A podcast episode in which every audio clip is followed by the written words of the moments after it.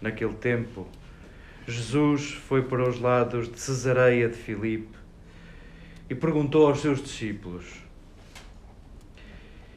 Quem dizem os homens que é o filho do homem? Eles responderam: Uns dizem que é João Batista, outros que é Elias, outros que é Jeremias ou algum dos profetas. Jesus perguntou: E vós? Quem dizeis que eu sou? Então Simão Pedro tomou a palavra e disse: Tu és o Messias, o Filho de Deus vivo. Jesus respondeu-lhe: Feliz de ti, Simão, filho de Jonas, porque não foram a carne e o sangue que te revelaram, mas sim meu Pai que está nos céus. E também eu te digo: Tu és Pedro.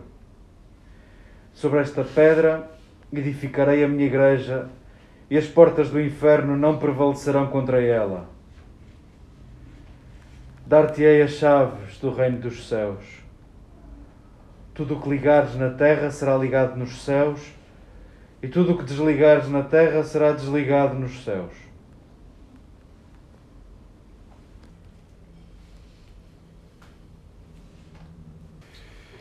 Queridas irmãs, querido irmão, queridos amigos, saboreemos os textos que nos foram servidos, saboreemos detalhes, saboreemos pormenores.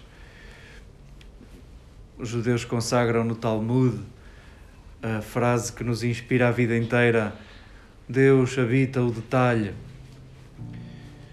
Nós que conhecemos estes textos quase de cor, possamos deixar-nos visitar, possamos deixar-nos surpreender com detalhes, na certeza de que Deus habita o detalhe, na certeza de que pelas brechas entra a luz, pelos detalhes, porventura, chegamos a outros sabores. Gostava de relacionar dois pormenores. A verdade é que das poucas vezes que Pedro sai ileso, das poucas vezes que Pedro faz um brilharete, esta é a mais genial e, e está no, no Evangelho de Mateus. Nas outras também ainda recebe reprimendas e a coisa também não resulta bem. Esta é a mais genial de todas. E a verdade é que os evangelistas podiam assumindo que Pedro assume um protagonismo a par de todos os outros apóstolos, bem que as narrativas do Evangelho, já que são escritas umas dezenas de anos depois da morte de Jesus, podiam consagrar o distintivo de Pedro, podiam consagrar a forma brilhante como ele fala por todos, ele que é um pescador, ele que é, não tenho nada contra os pescadores, por amor de Deus, mas não é propriamente um ser muito elevado intelectualmente. Hum, bem que podiam deixar este quadro luminoso em todo o Evangelho, mas a verdade é que decidiram colocar muitos outros e são mais abundantes aqueles em que Pedro uh, diz ao lado, faz ao lado e, sobretudo, a grande traição, a grande traição, o grande abandono, o grande desprezo de Pedro para com Jesus deixa-nos aflitos, deixa-nos de coração nas mãos. Como é que o mais de todos, o mais corajoso, o que foi porta-voz de todos, aquele, aquele a quem Jesus parece conceder uma especial missão, como é que é possível? Como é que é possível? É precisamente essa, essa exclamação que os evangelistas querem que ecoe no nosso coração. Como é possível? É possível, querido leitor, porque ele é um igual a ti. E tu és capaz disso. A vida é assim. É essa realidade tão difícil de descrever e de arrumar e de catalogar. Pedro é descrito nos Evangelhos como um igual a ti, querido leitor, e como um inteiro. Capaz disto que acabaste de ouvir e capaz do pior, capaz de abandonar o seu melhor amigo. Fica-te com esta, querido leitor. Pedro não é um super-homem, Pedro é um frágil como tu. E porventura foi capaz de, de se arrepender, foi capaz de se erguer, foi capaz de erguer outros, foi capaz de tomar decisões de completa inclusão. Quando decidiu, a partir da experiência na casa de Cornélio, perceber que o cristianismo não é só para limpinhos, não é só para alguns, mas é para todos. Foi esse, esse que traiu Jesus, esse que o abandonou. Vede que aquele foi capaz. Assim tu, assim tu. Nas páginas do Evangelho não está um Pedro limpinho, está um Pedro inteiro. E, e possa isso também ser inspiração para nós. Nós que seguramente faríamos melhor que ele, assim pensamos nós no nosso coração, a uns dois milénios de distância. Boa, que essa intenção do coração se concretize em pequenos gestos, em que superes a fragilidade de Pedro. E a propósito de fazermos muito com aquilo que é pouco, a propósito de olhar para Pedro e perceber o muito que ele foi capaz de fazer com pouco, não sei o que vos parece a vós, a mim incomoda muito o título da festa de hoje, a cadeira de São Pedro. Porque de bíblico não tem nada, de evangélico não tem nada e quase que é contra o evangelho. Eu acho que preferia se eu pudesse escolher mais depressa a escolher um objeto, podíamos chamar esta festa a festa das chaves de Pedro. Jesus fala de chaves. E se há palavra que está omissa do Evangelho é a palavra cadeira. E a verdade é que quando aparece, quem se senta nela, talvez Pilatos, eh, talvez supomos que no interrogatório com Herodes, a cadeira está associada ao poder e, no caso do Evangelho, ao poder que esmaga Jesus.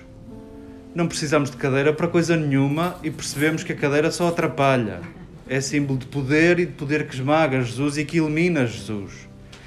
Jesus nunca disse: Eu sou um sofá, ou eu sou uma poltrona, ou eu sou uma cadeira de costas largas. Eu sou caminho, eu sou caminho. E a experiência dos discípulos pela Galileia foi andar e não ter onde reclinar a cabeça, quanto mais sentar-se. À mesa reclinavam-se, sentavam-se no chão, como toda a gente normal e como os mais pobres. Cadeira é uma invenção, é sinal de riqueza. A verdade é que eu não, não acharia graça numa primeira leitura a palavra cadeira para uma celebração. Uh, litúrgica para uma celebração da Páscoa, que é o que está a acontecer agora. Só conseguimos imaginar esta palavra a partir do século IV, quando deixamos de ser perseguidos, quando deixamos de ser mortos e eliminados. E a verdade é que desde que nos começámos a sentar em cadeiras, fizemos muito disparate. Fizemos muito disparate. Por, por exercício de poder, por exercício de autoridade, sem critério. E sim, queremos, neste detalhe, juntar-nos a Pedro, à forma como ele é descrito no Evangelho. A palavra cadeira de São Pedro, a palavra cadeira que celebramos hoje, é para não omitirmos os disparates que fizemos quando nos sentamos na cadeira. É para não omitirmos e para saborearmos a complexidade que é a vida e a história e para não pormos de lado aquilo de que somos feitos celebramos a inteireza da nossa vida, a inteireza da Igreja, a inteireza dos discípulos de Jesus, com tudo o que foi capaz de fazer, com os milagres que fez com tão pouco e com tanto disparate, com tanto disparate fora, completamente fora do Evangelho. E queremos assumir isso. E quanto mais assumirmos, mais aprendemos com os erros. Quanto mais eliminarmos os erros, mais fatalmente estamos condenados a repeti-los.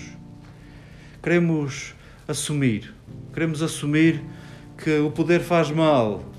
O poder faz mal quando é só teu, quando és tu o único a exercê-lo. Somos capazes de fazer o pior que, que imaginamos.